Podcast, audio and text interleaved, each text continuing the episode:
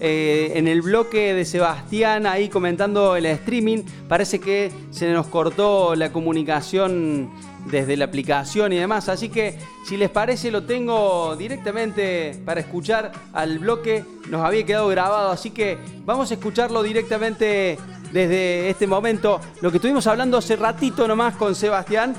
Vamos a escucharlo y nosotros después de eso volvemos para el cierre.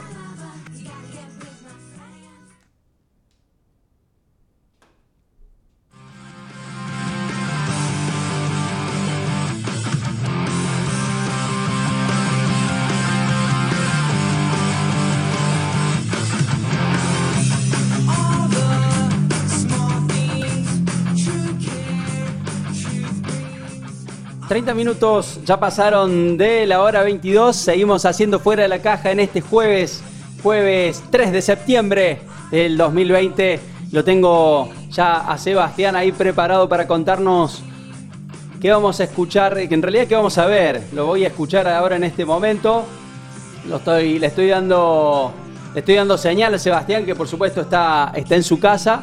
Eh, así que ahí le estoy dando un poco de señal. Vamos a ajustar algunos Vamos a ajustar a ver si lo escuchamos ahí a Seba. A ver si estás ahí, Seba. ¿Te escucho? Porque recordamos que Seba está en, eh, Seba está en su casa. Así que lo tenemos ahí vía, vía Zoom a Sebastián haciendo su espacio. Y, bueno, eh, cuidándonos. Tenemos. Ya ahí creo que estás en línea, Seba. A ver si nos logras escuchar eh, en este momento. Sí, Santi, hola, ¿cómo estás? Te escucho perfecto. ¿Vos a mí? Espectacular, Seba, espectacular. La verdad que buenísimo dando segundo espacio, segundo, eh, segundas recomendaciones. Un jueves más eh, en, el espacio que tenés disponible para contarnos qué tenemos que ver este fin de semana y, y qué nos vas a recomendar. ¿Qué trajiste para hoy, Seba?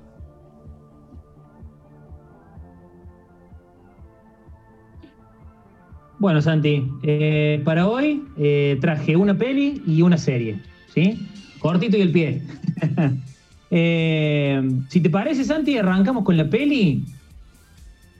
La peli es El Juego de la Fortuna, ¿sí? Moneyball en inglés. Acá llegó como El Juego de la Fortuna. Es una película viejita, ¿sí? Teniendo en cuenta la, la cantidad de películas que van saliendo constantemente. Esta es una película vieja, es del año 2011 pero no hace mucho, ¿sí? Se subió a la plataforma de Netflix. Así que aprovecho para recomendarla a quienes no la vieron. Y bueno, y si la vieron, es una película que la vi los otros días por, como por tercera vez, la disfruté como si la viese nuevamente por primera. Así que no está mal para verla, para verla dos o tres veces. El director de la película es Bennett Miller. ¿sí? Dije que la película es del año 2011. Es un título que tuvo muchas nominaciones a premios muy importantes, entre ellos el Oscar eh, para, el, para, el, reparto de la película. Eh, Brad Pitt es el actor principal, Jonah Hill es el actor de reparto o actor secundario. Eh, obviamente todo el mundo lo conoce Brad Pitt, no necesita introducción, no necesita presentación, no necesita que los oriente en qué películas ha trabajado. Pero para el que no conoce a Jonah Hill, es es el gordito del lobo de Wall Street que trabaja junto con, Leonardo DiCaprio. Eh, se dio a conocer en películas eh, de humor adolescente, quizá por ahí como Superbad, eh, pero a medida que fueron pasando los años, se fue inclinando por, por roles muchos más serios y la verdad que le dieron resultado porque en un momento llegó a ganar el Oscar. así que bueno, lo acompaña muy bien a Brad Pitt en esta película. Eh, por suerte, el director, ¿sí? Bennett Miller, también ha dirigido títulos bastante importantes, como por ejemplo Foxcatcher, que también tuvo muchas nominaciones al Oscar, y Capote, ¿sí? que cuenta la historia del escritor, de Truman Capote. También es el director de esa película. Eh, vamos directamente a de qué trata la peli, Santi. ¿sí? Cuenta los pormenores de Billy Bain, que es que es un entrenador, es el entrenador general de un equipo de béisbol eh, llamado los Atléticos de Oakland. Es un equipo de muy bajo presupuesto para las ligas mayores. Eh, justamente en el momento en el que empieza la película, eh, este equipo viene de pelear los playoffs contra los New York Yankees. o sea, el equipo más rico de toda la liga de, béisbol de los Estados Unidos. Em, por lo tanto, la, película en ese momento planteó un interrogante para el entrenador, eh, que obviamente lo, encarga, encara eh, Brad Pitt, que es armar para la próxima liga un equipo competitivo con muy, muy bajo presupuesto. Entonces ahí en ese momento en donde, se cruza en, su vida Peter Brand, que es el papel secundario encarnado por, por Jonah Hill, que es un analista, es un analista que trabaja justamente para un equipo en donde Brad Pitt como, como gerente, digamos, de, de, los entrenadores, va a buscar justamente un jugador. Eh, ahí, bueno, surge un diálogo entre ellos en el cual eh, le llama la atención a Brad Pitt un comentario que le hace Jonah Hill, el personaje Hill, a la persona con quien Brad Pitt está negociando, y a partir de ese momento la negociación se corta por completo. Entonces, eh, el personaje que encara Brad, Pitt le quedó la duda de qué es lo que pasa en ese momento, por lo tanto lo va a buscar después de la reunión a este, a este individuo que obviamente le comenta que no le puede hablar eh, de, qué fue lo que le dijo. Eh, entonces le ofrece un trabajo por, más que nada por una cuestión de curiosidad, pero después cuando empieza a hablar con, con él, se empieza a dar cuenta que tiene una noción del juego totalmente distinta a la que él viene manejando como exjugador y como entrenador. Básicamente lo que propone este personaje es contratar o reclutar jugadores en base a estadísticas y promedios y no en base a eh, cuestiones individuales que hacen a las estrellas de béisbol, que por ejemplo a lo mejor te contratan porque tenés un ateo espectacular, pero a lo mejor no puedes robar una base, no sabes pichear, no sabes hacer absolutamente otra cosa que no sea batear. Entonces él plantea una alternativa totalmente distinta. A ver, busquemos jugadores promedios que sepan hacer un poco de cada cosa y que las estadísticas lo respalden. Y de esa forma, según su criterio, vamos a poder hacerle frente al próximo campeonato. Entonces, obviamente tiene un montón de idas y vueltas con el resto de los entrenadores en su equipo Brad Pitt, porque tienen esta mentalidad a lo antiguo. Entonces, de eso se trata más o menos la película, Santi. Está muy buena, eh, el guion es impecable y lo digo por una cuestión fundamental. Es la persona que no ha visto un partido de béisbol en su vida, lo la va a entender tranquilamente la película. Está muy bien bajada, ¿sí? Eh, el significado de lo que es el béisbol, las reglas, está bien bajado todo el concepto para que cualquiera lo entienda. La particularidad, para mencionar, antes de cerrar con, con la peli, eh, es una película de deportes que como que paradójicamente casi ni tiene secuencias de juego en la película.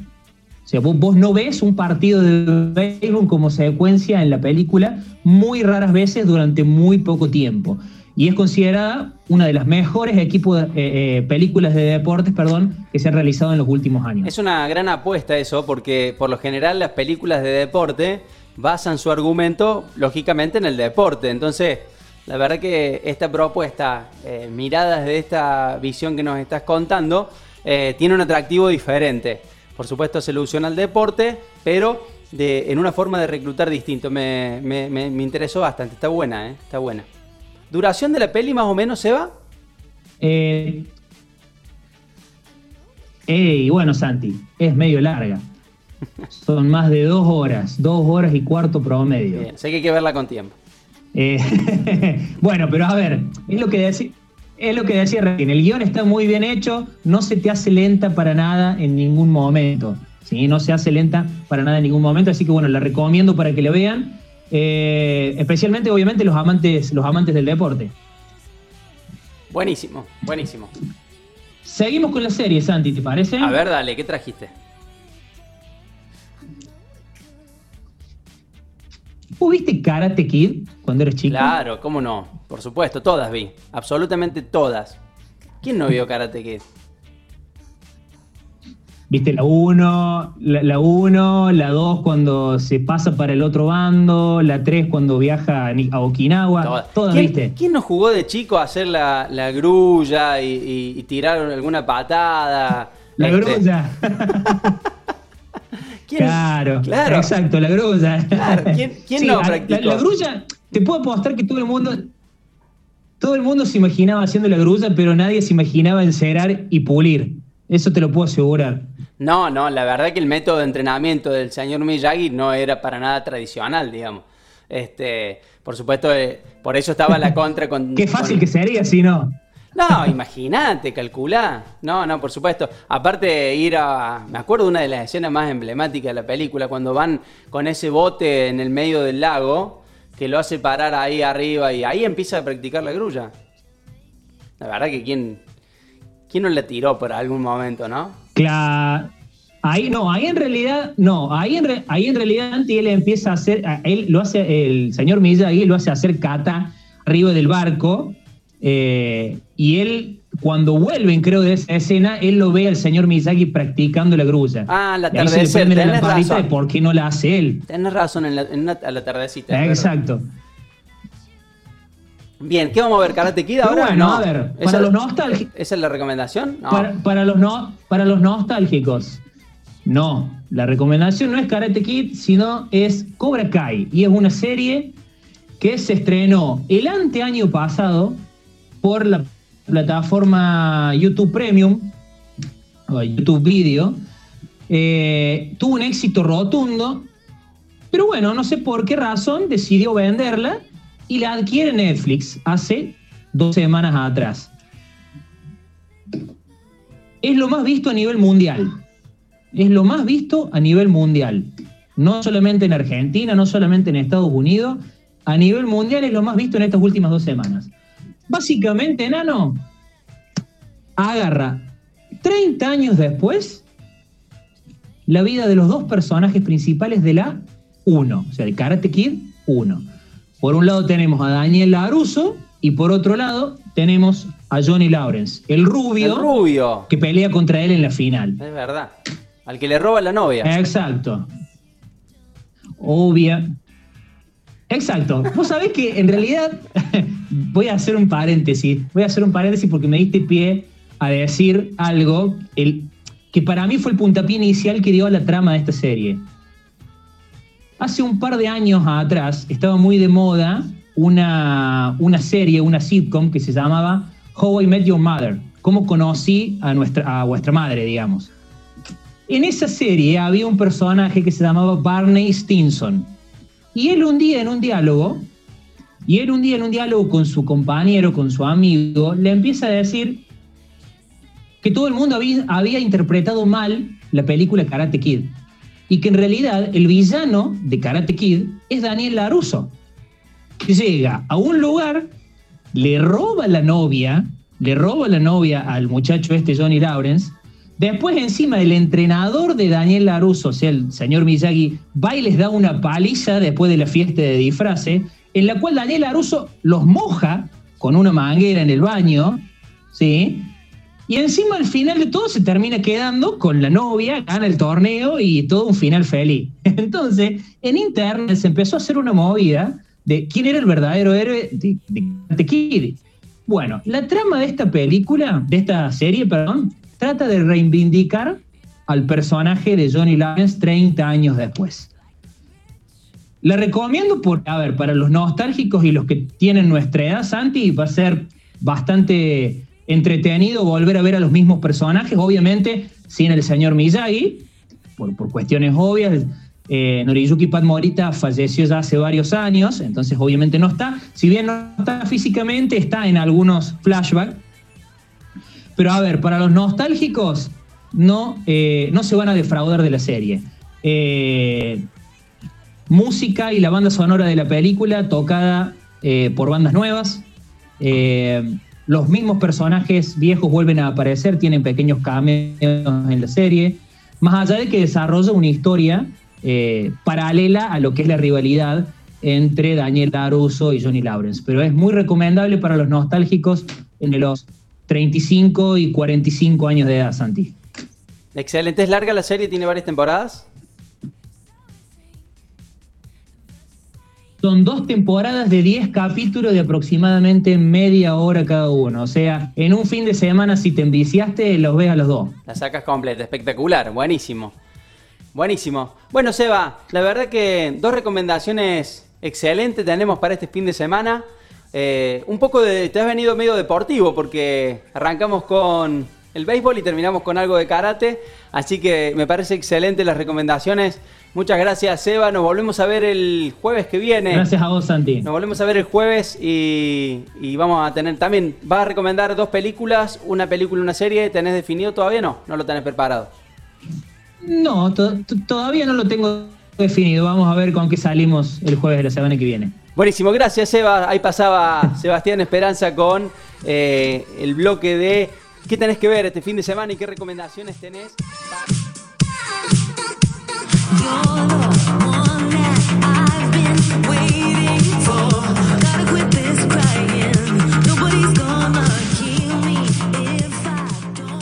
Bueno, ahora sí salió al aire, ahora sí salió al aire el bloque que teníamos eh, preparado con Sebastián, que preparó y también nos comunicó y nos contó sobre una serie y una película que tenemos para este fin de semana. Así que bueno, logramos, logramos recuperar el archivo y sacarlo, sacarlo al aire, lo que nos había comentado Seba un ratito antes, cuando tuvimos el problema y se cortó internet. 8 grados hace en la ciudad de Río Cuarto con una sensación térmica de 6 grados 4. Para mañana se esperan 17 grados de máxima. 23 minutos de la hora 23. Estamos haciendo el cierre. Te agradezco que te hayas quedado un rato más bancando la parada que Internet nos jugó en este jueves 3 de septiembre. Así que bueno, no importa, seguimos adelante, logramos escuchar lo que nos había preparado Seba. Nosotros nos volvemos a encontrar el día martes. Acordate, especial lentos. Se viene una noche muy romántica, muy tranquila para el día martes. Soy Santi Masi, te estuve acompañando. Esto es Fuera de la Caja. Nos vemos el martes. Chau. No, some people just get food. Some people get schooled. Some people get outlawed. You know? But in front of the Almighty God, we're all the same. We're all God's children. And we are the parents, so we must be the fathers and mothers of the children that's going up, so we have a brand new love generation. Love generation. Come on.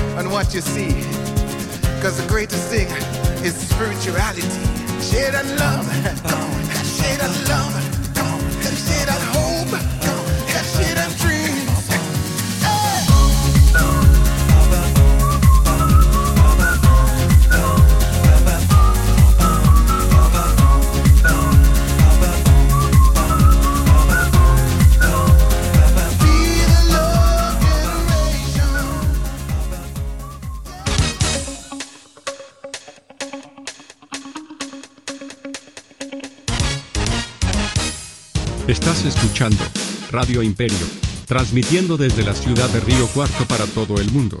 100% por internet. Estés donde estés, música todo el día. Radio Imperio, tu compañía.